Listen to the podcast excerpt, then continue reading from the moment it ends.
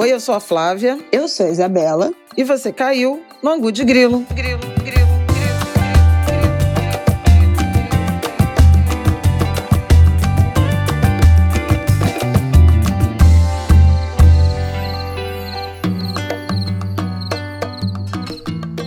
Oi, gente! Ango de Grilo 189 no ar. Bom, se você estiver achando meu áudio estranho, é porque hoje a gente teve que fazer um arranjo aqui. Eu acordei meio doente, Márcio teve febre na escola. Tô gravando em condições precárias, então essa gravação está ocorrendo tardíssimo, em cima da hora, então hoje a gente vai correr é, acelerar aqui o andamento, porque ainda tem Globo News, ainda tem a vida acontecendo, né? E aí, Flavio? É, vai ser um angu a jato, gente. vai ser aquele angu no bol. Express. Bom, a gente vai começar falando de toda a polêmica, a repercussão da semana passada sobre a indicação do Cristiano Zanin para a vaga do STF, né, de ministro do Supremo Tribunal Federal. A gente já tinha falado isso aqui há algum tempo, que tudo indicava que ele seria o primeiro indicado, mas ainda faltava confirmação. Isso foi confirmado na semana passada. Muitas divergências de opiniões pela internet, muita treta. Eu acho que os anguleiros já sabem nossa, um pouco da nossa opinião opinião sobre isso, mas vamos voltar agora de fato a falar desse assunto. E no momento que a gente está gravando aqui, Hoje a gente está gravando segunda-feira, é o dia do meio ambiente. Marina acabou de fazer um pronunciamento longo, Lula está falando. Então falaremos um pouco também desses desdobramentos da semana passada. Teve né, a votação das MPs, a gente já tinha falado disso, mas do que, que se sucedeu depois dessa votação e o que, que foi dito nesses pronunciamentos de hoje, segunda-feira. É isso, vai ser um ângulo mais rápido, porque tudo atrasou por causa desses fatores externos, mas vamos que vamos. Bom, a gente já tinha falado aqui.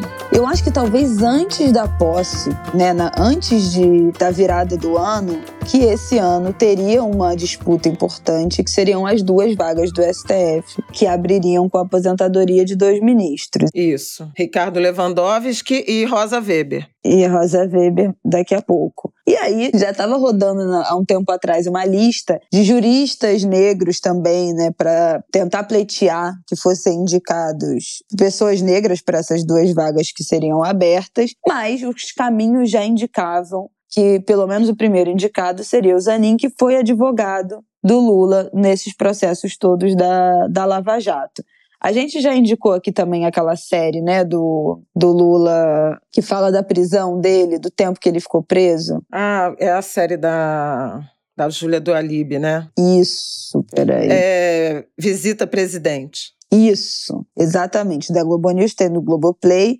E o Zanin aparece, dá entrevista em vários momentos, aparece ele dando coletiva, né, ali em frente ao, à sede da Polícia Federal, onde Lula ficou preso. Já era meio esperado, essa vaga, essa indicação, essa nomeação foi confirmada na semana passada e aí abriu-se um grande debate sobre se ele tinha os requisitos necessários, as competências necessárias, que é ter mais de 35 anos, notório saber jurídico e qual é o terceiro? Reputação ilibada. Ilibada, ilibada. Então abriu-se um debate se ele tinha, se ele cumpria com esses pontos, além de um debate também paralelo de mais um homem branco, além de um outro debate, que eu acho que, enfim, é igualmente importante, do fato dele ter sido advogado do Lula né, de ter uma relação pessoal com o presidente, com a pessoa que está indicando ele. E aí queria te ouvir, Flávia, sobre isso, sobre tudo isso que foi debatido na semana passada. É, o primeiro ponto é a, a, confirmação, quer dizer, Lula preparou bastante o terreno desde o ano passado, desde a campanha. Se comentava que Cristiano Zanin, advogado pessoal do presidente, seria o primeiro indicado ao Supremo Tribunal Federal na vaga de Ricardo Lewandowski. O ministro Lewandowski, ele saiu um mês antes do, do que poderia, né? ele saiu dia 11 de abril, e Lula adiou aí por quase dois meses. Nunca um nome é, apareceu com tanta força quanto o do Zanin. Ao longo do tempo, o que o presidente da República tem feito é reafirmar que essa é uma escolha pessoal dele, aliás, personalíssima, né? Ele não tem. É, e deixou isso muito claro em várias entrevistas, em declarações, que não seria influenciado por qualquer outro debate do ponto de vista da diversidade, de gênero, de raça, como foi em outros mandatos. Né? O Lula já nomeou, acho que oito ministros nos dois primeiros mandatos dele, oito ministros do Supremo, alguns ainda continuam, outros não. Ele indicou Ricardo Lewandowski, Dias Toffoli e Carmen Lúcia. Lewandowski saiu, ficaram, né, continuam Carmen Lúcia e Dias Toffoli e agora o Cristiano Zanin. Primeiro, é difícil que ele seja rejeitado, né? A, a leitura é que a costura política vem sendo feita há algum tempo, seja entre os próprios ministros do Supremo, seja no Senado, em diálogo com o Rodrigo Pacheco.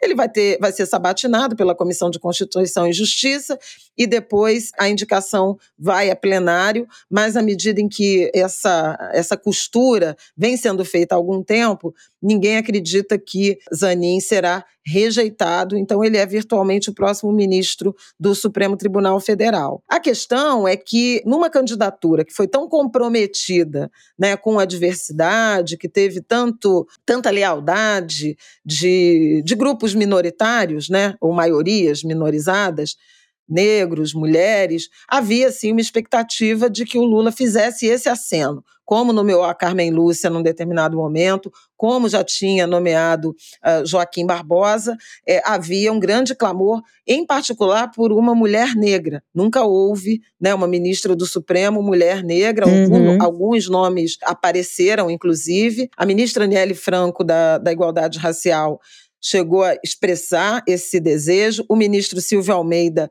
também dos direitos humanos, mas o presidente nunca se mostrou minimamente sensível, aberto a esse debate. Dito e feito. Né? Ele indicou, de fato, Cristiano Zanin, que é o advogado pessoal dele, que foi o que o levou à vitória no enfrentamento né, jurídico, judicial da Lava Jato, contra a Lava Jato. Foi vitorioso, fez de, de Lula as ações de Cristiano Zanin não apenas resultaram na anulação dos processos, na suspeição de Sérgio Moro, levaram à libertação e à presidência da República. Muita gente, além das críticas à falta de diversidade, porque vai ser mais um homem branco de São Paulo a integrar o Supremo Tribunal Federal, que tem nove homens e duas mulheres, e todos, né, praticamente todos brancos, há muitas críticas à subversão de um princípio da impessoalidade. Não tem isso escrito em lugar nenhum, mas uh, soa algo esquisito, desconfortável para muita gente que o presidente indique o seu advogado pessoal. Zanin não tem carreira no judiciário, quer dizer, não foi juiz, não é, foi isso, procurador. Isso que me é muito estranho. Que essa é a parte do fato dele ter sido advogado pessoal do Lula, soa muito estranho nessa história, entendeu? Eu acho que se fosse qualquer outro outro presidente, assim, falando pessoalmente, se fosse qualquer outro presidente, isso seria algo que me incomodaria, que ia saltar aos meus olhos tipo, pô, eu acho que isso não é certo. Eu acho que não, não é legal que um presidente indique para o STF, que é um cargo que dura muito mais do que o seu próprio governo, alguém que é, é que tem uma relação pessoal para um órgão do Estado que deveria ser, enfim, idealmente, né, imparcial. Meu estranhamento inicial, apesar de eu saber que é uma tentativa de. Uai, gente, o Bolsonaro indicou ministro que tinha alinhamento com ideológico com ele, né, o, os presidentes indicam ministros que tenham alinhamento ideológico com as suas pautas. Então, eu acho que é muito claro que é isso. Pelo menos para mim, assim, a visão que passa é essa. Mas eu não sei se eu concordo, se eu acho que a gente deveria estar tá dando munição, sabe? Se o Lula deveria estar tá comprando essa briga e dando munição para essa oposição de que, ah, então agora ele fez, a gente também vai fazer também. Ou se o outro fez, então eu vou fazer também. Eu acho isso me soa tudo muito inadequado. E aí queria saber o que, que você acha. É uma decisão absolutamente política, talvez tenha sido a mais política das decisões em relação à indicação de ministros do Supremo Tribunal Federal que Lula tenha tomado. É, essa questão da impessoalidade é uma questão muito fluida, né? Porque não tem nenhum impedimento objetivo e até pela longevidade né, do, do cargo, o Zanin, em sendo aprovado, ficará no Supremo Tribunal Federal até 2050.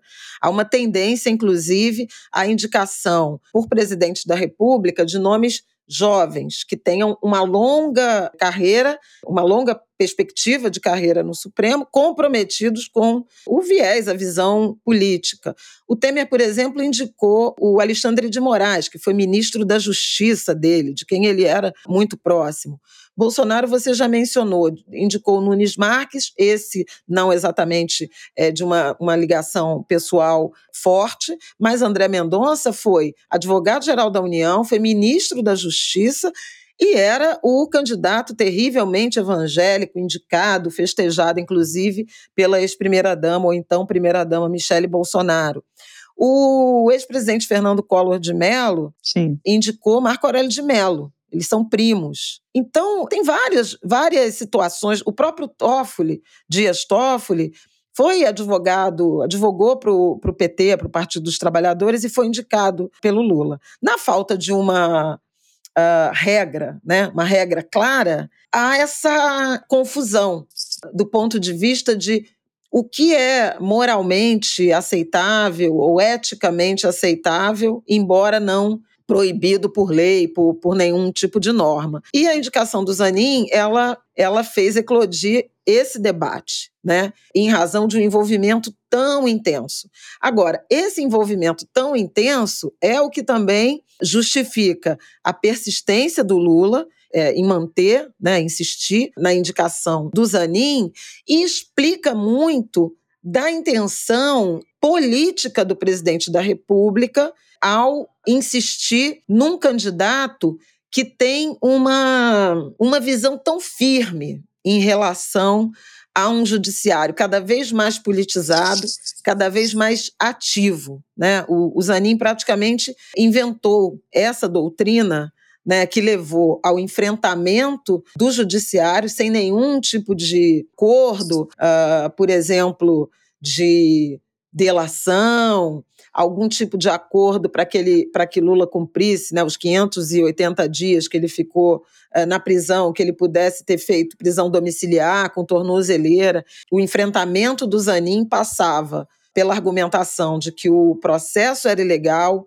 que o juiz era imparcial, que o juiz não era o juiz original daquela causa, e foi exatamente ao fim daquele longo período de um punhado de anos, quase meia década, foi a, a tese que efetivamente se confirmou, né? Faquin anulou os, os processos por conta dessa uh, violação do princípio do juiz natural e, ao mesmo tempo, o Supremo Tribunal Federal julgou o Moro suspeito. Então, assim, o Zanin, ele praticamente inventou uma doutrina que fez de um ex-presidente criminalizado, condenado, preso, um candidato vitorioso a um terceiro mandato. Então, assim, é sobre isso. Agora, é sobre isso, segundo o mundo jurídico, né? Tanto do ponto de vista da pessoalidade, das relações muito, muito pessoais entre os dois, quanto do ponto de vista da relevância dessa, vou chamar assim, de contribuição, dessa participação ou dessa estratégia né, jurídico-política, num Supremo que é crescentemente chamado a decisões políticas. Né? O Supremo tem sido, ao longo dos, dos, dos muitos últimos anos, um árbitro né, de acordos, até do ponto de vista legislativo, Sim. que é, a, gente a política não tem dado vezes. conta. Né? A gente, bom, não preciso nem detalhar isso, porque. Então tem essa leitura. Eu queria até recomendar o episódio do assunto da Natuza, Nery, com o professor Conrado Ubner, da, da USP, e com o Felipe Recondo, do Jota. Né? Ele fala bastante nisso, nessa certeza, nessa decisão política do Lula na direção de indicar um nome de sua estrita confiança para um Supremo crescentemente politizado. E aí, o que eu acho curioso nessa, nessa tese é que muito da atuação do, do Zanin no processo, né, nas ações contra a Lava Jato, do Lula, elas favoreceram políticos, né? Não só o Lula, mas vários outros, em razão de um judiciário que era parcial, que abandonou o seu, na visão dessa tese vitoriosa. E aí, nesse sentido, talvez ele agrade ao mundo político. E eu achei muito curioso quando o Jair Bolsonaro, ex-presidente, foi perguntado na semana passada sobre essa indicação, ele só disse que a indicação é uma prerrogativa do presidente. E fim. Então ele não fez crítica, ao contrário do uhum. Moro, né, que está bastante atuante, é senador, vai sabatinar, vai votar e tem se lançado como um crítico a essa indicação, que ele, em declarações, disse que não é nada pessoal contra o doutor é, claro. Zanin, mas o doutor Zanin foi um grande antagonista do Moro, né? Foi por atuação dele que o Moro foi julgado suspeito, né? E foi por ação dele que o processo, a condenação do Lula, saiu da vara de Curitiba e acabou expirando porque não daria tempo de reiniciar todo o processo a partir de Brasília, que foi a determinação do ministro Faquim. Tem gente também que vê como uma vingança. Vamos lembrar que o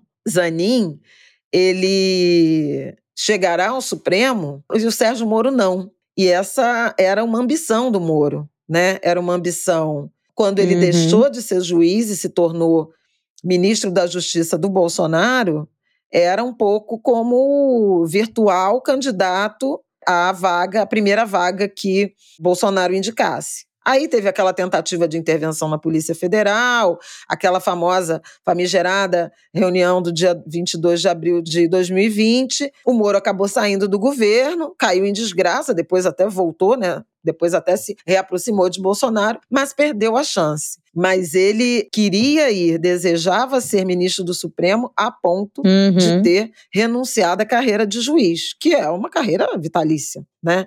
E também dizem que o próprio Deltan Dallagnol também tinha essa ambição, esse sonho. E aí é curioso como o antagonista de ambos, né, como advogado, advogado de defesa do ex-presidente e agora presidente, tende a realizar está... é, esse, esse sonho. E aí não sei se tem uma visão, quer dizer, talvez tenha, né? Visões de, por exemplo, a advocacia mais uhum. representada no Supremo Tribunal Federal, né? O Supremo Tribunal tem muitos é, membros que vieram próprio do, do ex-juízes, né? Do Ministério Público, eventualmente da, da AGU, mas não é a maioria do Supremo não vem das bancas de advocacia, de advogados de defesa. Então, é uma representação. E aí, levando em conta todas essas dimensões, você vê que não tinha outra pessoa. Pode-se fazer o discurso que se queira, né, do ponto de vista, o, o, professor Conrado fala muito nisso. A diversidade não é só para ter uma mulher, não é só para sobrecolorir ou adicionar mulheres né, na, na composição desse colegiado. É também porque pessoas diversas têm formações diversas, origens diversas, inspirações, doutrinas, então isso pode enriquecer o debate, né? Uhum. Lembrando que o Supremo é a instância de validação né, da Constituição. É o grande árbitro no que diz respeito aos direitos, a, aos artigos, ao que determina a Constituição Federal. Então fica um lamento. Sim.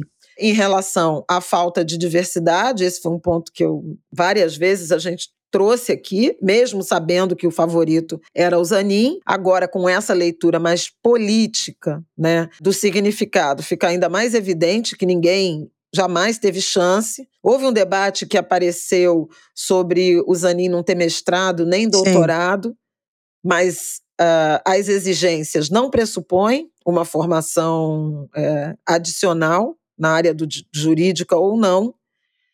E se o Zanin tivesse mestrado e doutorado, ele seria indicado, assim como ele foi indicado, é, não tendo, porque se trata de uma decisão personalíssima para uma vaga, para um perfil personalíssimo. E agora já começa novamente um debate em relação a quem será o sucessor ou a sucessora de Rosa Weber, a ministra que hoje é presidente do Supremo Tribunal Federal. Ela se afasta em. se aposenta, né, ao completar 75 anos, em setembro. É meio desejável e algo esperado que a indicada a sucessora seja uma mulher e muita gente, a própria Rosa Weber, a ministra Carmen Lúcia, tem falado de mulher e, e negra. Ele só vai fazer né? o que tem essa quer. mobilização.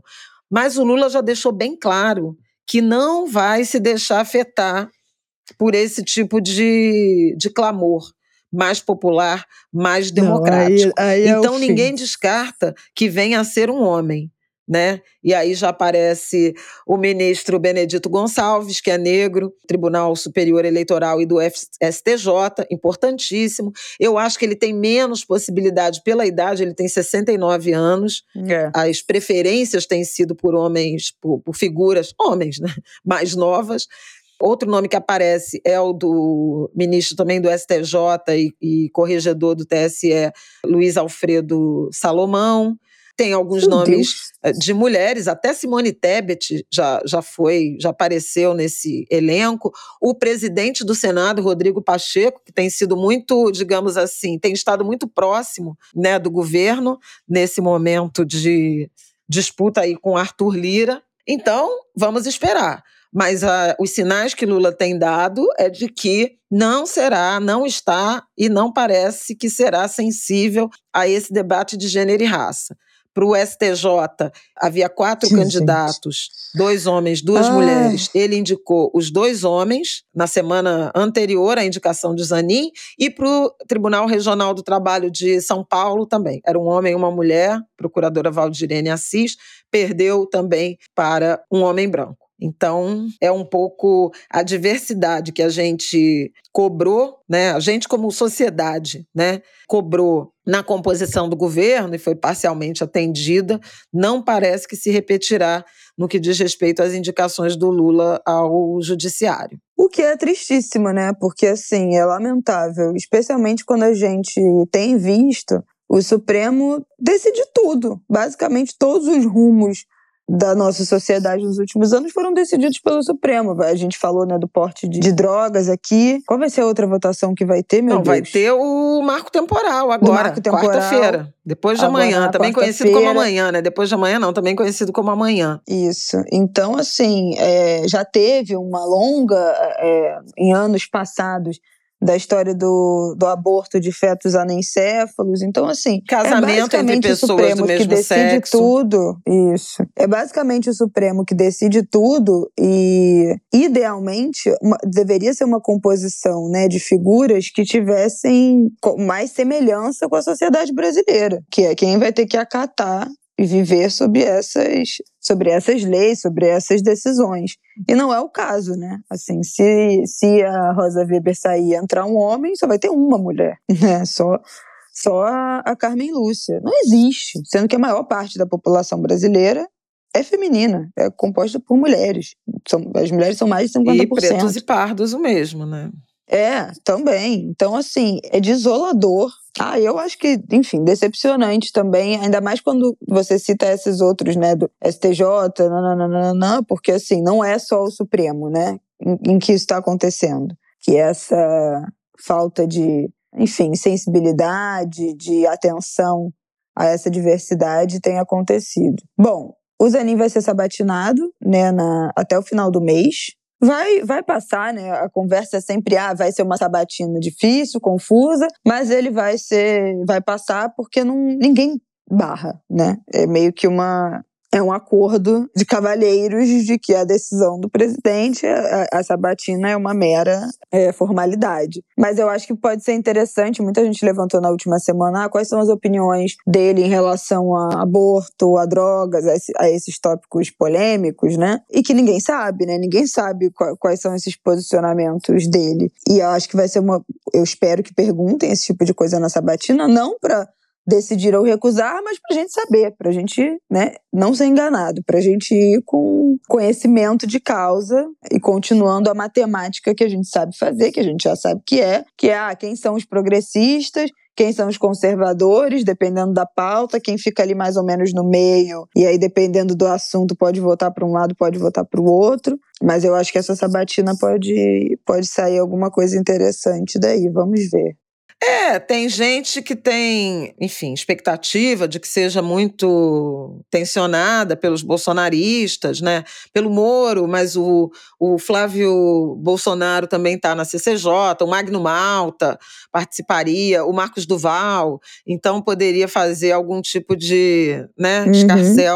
Que é bem o tipo que eles fazem, que tem acontecido muito no Congresso. Mas é, eu não sei, até por essa questão da forma como o Bolsonaro é. se posicionou e essa tensão presente né, entre o judiciário e a política, pode ser que o Zanin não seja tão rejeitado. A questão é que ninguém sabe muito sobre o que ele pensa em relação a vários outros temas, né? Aliás, no, na entrevista do, do Recondo, ele fala isso. Olha, não necessariamente os nomes que Lula já indicou ao Supremo são progressistas. Uhum. Ele já indicou ministros incrivelmente católicos. Ele, Recondo, diz que suspeita que, por exemplo, num tema sobre aborto, por exemplo, o Zanin pode é, ter um voto mais conservador. Que Não, nada parecido com Luiz Roberto Barroso, por exemplo, que costuma ter votos mais progressistas, o próprio Fux em alguns momentos, e as, e as duas mulheres, né, Carmen Lúcia e, e Rosa Weber. Ele é muito. atuou muito afora esse, esse desempenho no, no processo do Lula em direito empresarial, né? Então, pode trazer uma visão mais pró-segurança jurídica, né, no sentido de validade dos contratos sem muito questionamento. É uma interrogação. Agora, do ponto de vista do enfrentamento político, que eu acho que é o que Lula espera dele, não me parece haver muita, muita dúvida, né? Sim. Bom, então vamos para o nosso próximo assunto, nosso próximo final, nesse ângulo de grilo curtíssimo de hoje. Vamos lá. Vamos. Bom, hoje é dia do meio ambiente. Marina fez um longo discurso e, e Lula acompanhou né, depois.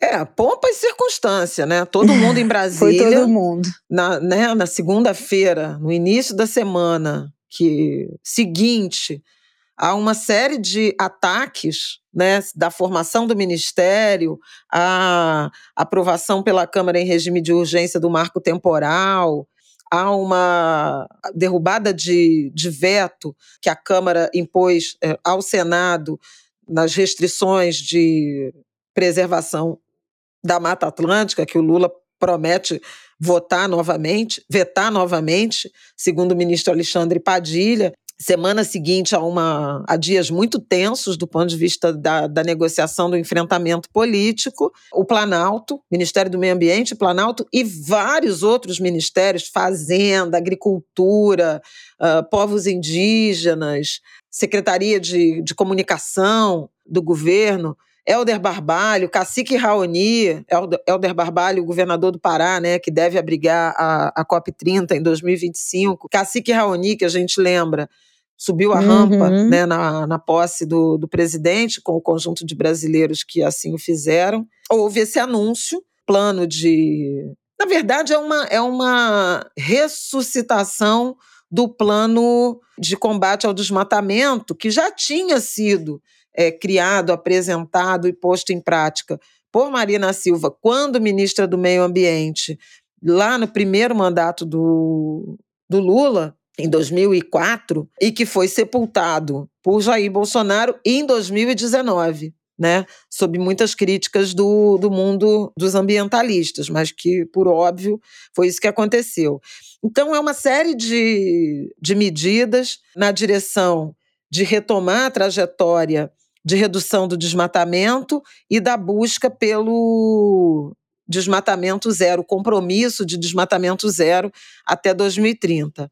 A maior Ambicioso parte, a ministra lembrou, é a maior parte né, da, digamos assim, da contribuição, com todas as aspas, brasileiras ao aquecimento terrestre, à emergência climática, vem da destruição uh, da Amazônia. E, em razão disso, é absolutamente fundamental que o Brasil retome né, essa agenda para também recuperar o seu protagonismo no que diz respeito à agenda ambiental, que vem lá desde a Rio 92. Uhum. Né, já, já vão mais de 30 anos em que o Brasil lidera, né, costumava liderar esse debate. Chama Plano para Prevenção e Controle do Desmatamento da Amazônia, eles chamam de PP-SEDAM, criação de 3 milhões de hectares de novas unidades de conservação, quer dizer, para preservação de floresta, embargo é, de metade da área já desmatada ilegalmente, que é justamente para a recuperação dessas áreas, e uma série de outras medidas aí. O próprio Ministério da Fazenda entra com uma contribuição que foi uma pequena alteração daquilo que a gente falou na, na semana passada, né, sobre o, o estímulo a carros populares, o Haddad fez um pequeno, anunciou um pequeno recuo, dizendo que a ênfase maior desse plano será na direção de estimular a produção de ônibus e caminhões uhum. e não mais de carros particulares, né? Muitas críticas foram feitas e a Sim. gente falou disso aqui. A ideia de estimular, de abrir mão de arrecadação em prol do transporte individual, né, público ou particular, porque pode, pode envolver renovação da frota de táxis ou de, ou de Uber, né, ou de motoristas de aplicativo. A Haddad fez um, um recuo e isso vai ao encontro né, de um país que está, de fato, buscando um enfrentamento a emergência climática, liderar essa transição. Tem muito dinheiro para entrar no Brasil a partir daí. Não teve nenhum tipo de referência ao que vai acontecer com o pedido da Petrobras para um poço de perfuração de pesquisa na foz do Rio Amazonas, uhum. mas a Petrobras recorreu, acho que a gente já falou isso aqui. Sim, E aí é um pouco isso. ver. E o Lula também vetou o trecho da medida que a gente falou semana passada ah, também. da Mata Atlântica, acabei de falar fragilizava aqui. da Mata Atlântica. É, eu mencionei isso, que havia o compromisso dele de, de vetar e do Senado manter o veto. Então, foi um, uhum. um avanço né, da Câmara uh, dos Deputados, de Arthur Lira, uma medida que está no contexto né, da queda de braço de Lira com Lula, com o governo Lula e da bancada do agro com é, essa agenda ambiental mais, digamos assim, firme e assertiva. E a gente vai ver o que, que vai acontecer. Os indígenas estão muito mobilizados em relação ao a tentar adiar, evitar né, a votação do marco temporal, já passou pela Câmara, foi para o Senado. O compromisso do presidente do Senado, Rodrigo Pacheco, é segurar essa votação. E na quarta-feira, o Supremo Tribunal Federal começa a julgar esse tema. Quase todo mundo tem certeza de que o Supremo não aprovará o marco temporal, que ele é inconstitucional. Pouca gente tem dúvidas de que não seja. Mas a Câmara quis dar uma demonstração de poder, acelerando essa votação às vésperas aí da, da decisão do Supremo Tribunal Federal. A gente vai acompanhar, deve ser uma, uma sessão né, bastante movimentada.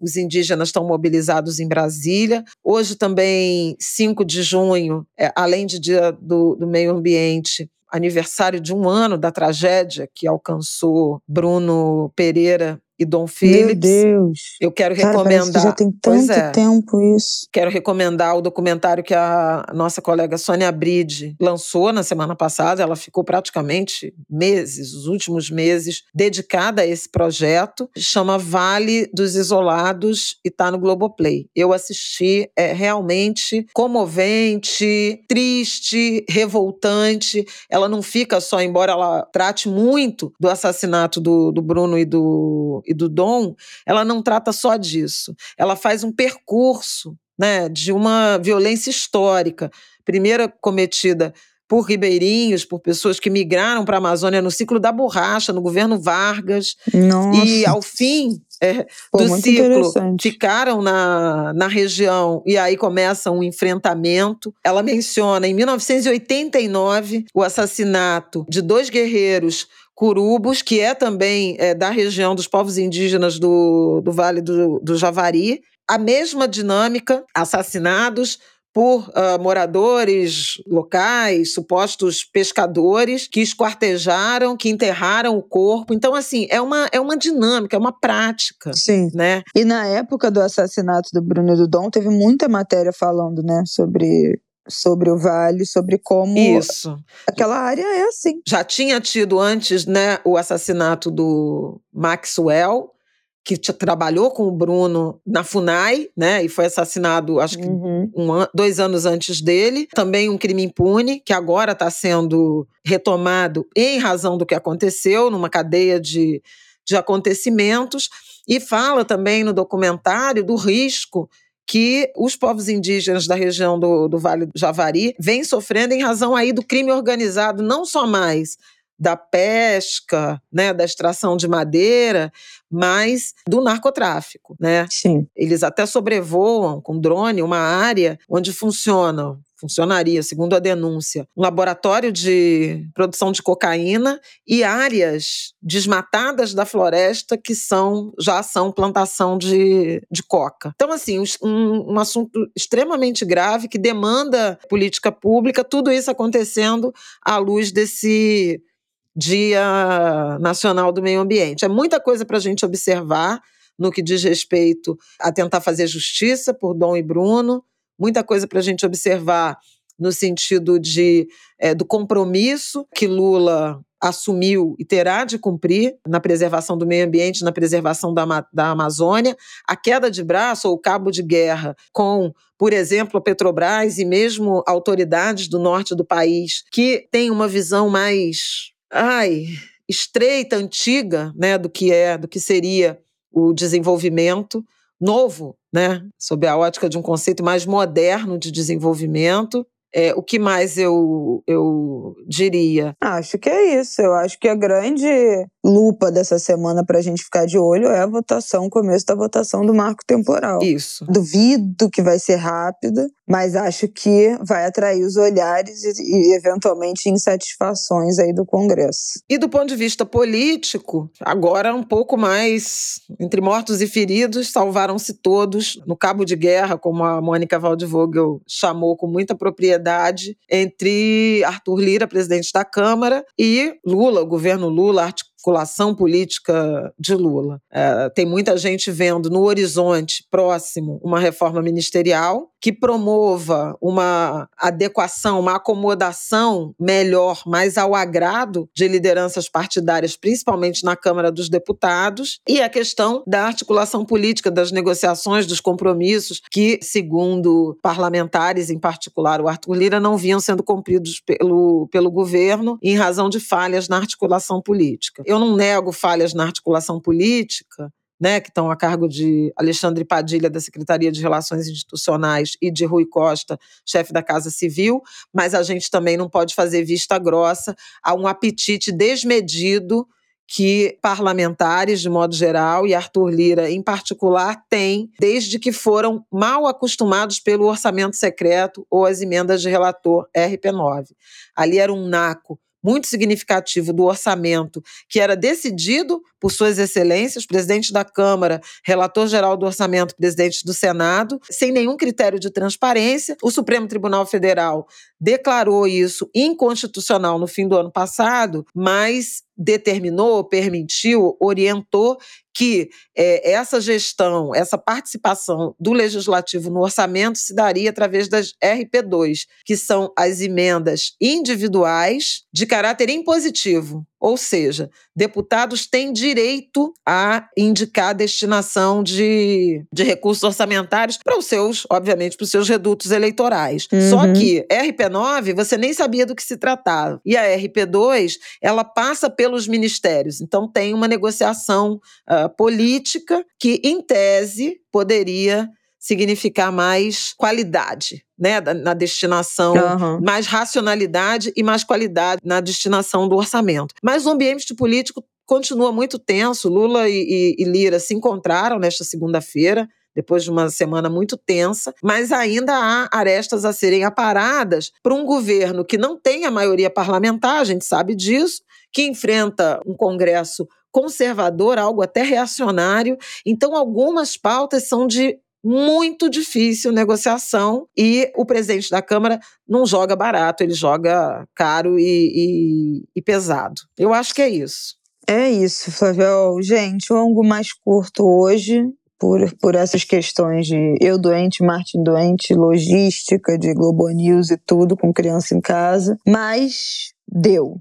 Tá entregue. Semana que vem a gente está de volta em melhor forma, em melhor condições. Espero eu. Se meu áudio tiver ficado com alguma algum probleminha, peço desculpas, porque eu tô gravando com fone, hoje não tô gravando com o meu microfone de sempre, mas semana que vem tudo volta ao prumo. É isso. Nos vemos ah, no nosso grupo assim do Telegram. Seja. Ah, Saiu o nosso episódio do Apoia-se, hein? Quem é Angulha apoiador já sabe que saiu no último domingo o episódio nosso do Apoia-se. É nosso quarto episódio, a gente falou longamente sobre a DR de 50 minutos sobre nossa relação a partir daqueles textos, né, que eu escrevi, que minha mãe escreveu, que deram uma viralizada na semana retrasada. Depois a gente comentou algumas séries, a série do, do Galvão, a série Air, do, da história do, do Jordan. O final comentamos o final é de um Succession, filme. eu comentei é um o livro da. Ah, o filme? Eu achei que fosse uma série. Não, é um filme. Eu comentei o livro da Elisama que eu li, o mesmo Rio. A gente deu outras indicações de livro também. Então corre lá aqui no nosso apoia.se barrango de grilo ou lá na Aurelo também. Quem quiser apoiar pelo Aurelo também já pode, o episódio já tá lá. Várias indicações de livro, entre elas o livro Por que Você Não Acredita em Mim, da nossa queridíssima Ian Buller. Winnie Bueno. Winnie Bueno. Sua bênção, Iá, que também é Iá Lorixá, além de tudo que ela faz. é... Leiam o Winnie cada vez mais. Falamos mais desse livro lá. Bom, então é isso. Semana que vem estamos de volta. Boa semana, bom feriado para todo é, mundo. É, tem feriadão. Aproveitem o feriado e uma boa semana para todos vocês. Beijo, pessoal. Tchau!